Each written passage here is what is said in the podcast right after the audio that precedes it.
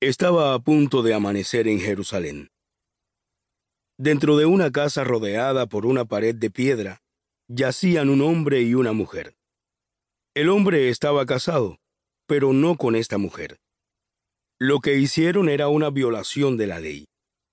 Si alguien los veía juntos, oyeron un ruido en la puerta. La mujer se levantó aterrorizada. Hay alguien en la puerta, le susurró al hombre. La puerta se abrió de golpe y la mujer dio un grito. Varios hombres entraron a la habitación. Ella conocía a algunos de ellos. Eran los pilares de la comunidad de Jerusalén, hombres de poder e influencia, hombres religiosos. En el acto, gritó uno de los hombres más jóvenes. Él tomó la ropa de la mujer y se la arrojó. Cúbrete, le dijo con asco un hombre mayor. Tú vendrás con nosotros. A poca distancia de esta escena, un hombre caminaba por las angostas calles de Jerusalén hacia el monte del templo. El templo se erguía sobre Jerusalén como una montaña de mármol tan blanco como la nieve. Los primeros rayos de sol se asomaron entre los pilares corínteos del templo. Las paredes de la casa de Dios brillaban en la luz de la mañana como si fueran de oro. El nombre del hombre, en su idioma arameo, era Isue, pero el mundo lo conocería algún día como Jesús.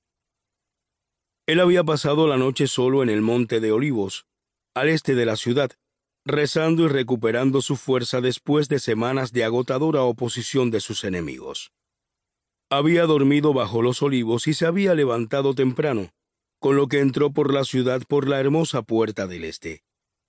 Ascendió los peldaños de mármol y se detuvo a mirar la ciudad de Jerusalén, sus casas color de adobe y sus verdes jardines. Entonces volvió la cara hacia el monte del Memplo y sintió el sol cálido y dorado en su espalda, mientras cruzaba el pavimento de piedra hacia el pórtico de Salomón. Ya a esta hora había gente en los pórticos del templo. Algunos habían venido a adorar a Dios. Otros habían venido a escuchar a Jesús, que había estado enseñando en el templo durante días. Él se sentó junto a un gran pilar. La gente se juntó alrededor de él, primero unos pocos, luego muchos más. Jesús empezó a hablar. Llevaba enseñando solo unos cuantos minutos cuando lo interrumpieron gritos. La multitud se separó. Un grupo de hombres furiosos se acercaron, arrastrando a una mujer de cabello oscuro, y la arrojaron enfrente de la gente. Jesús miró a la mujer. Ella apartó la vista y sus mejillas se sonrojaron. Jesús miró a los hombres con una expresión inquisitiva. Maestro, le dijo uno de los más ancianos, uno de los hombres que había estudiado la ley de Moisés.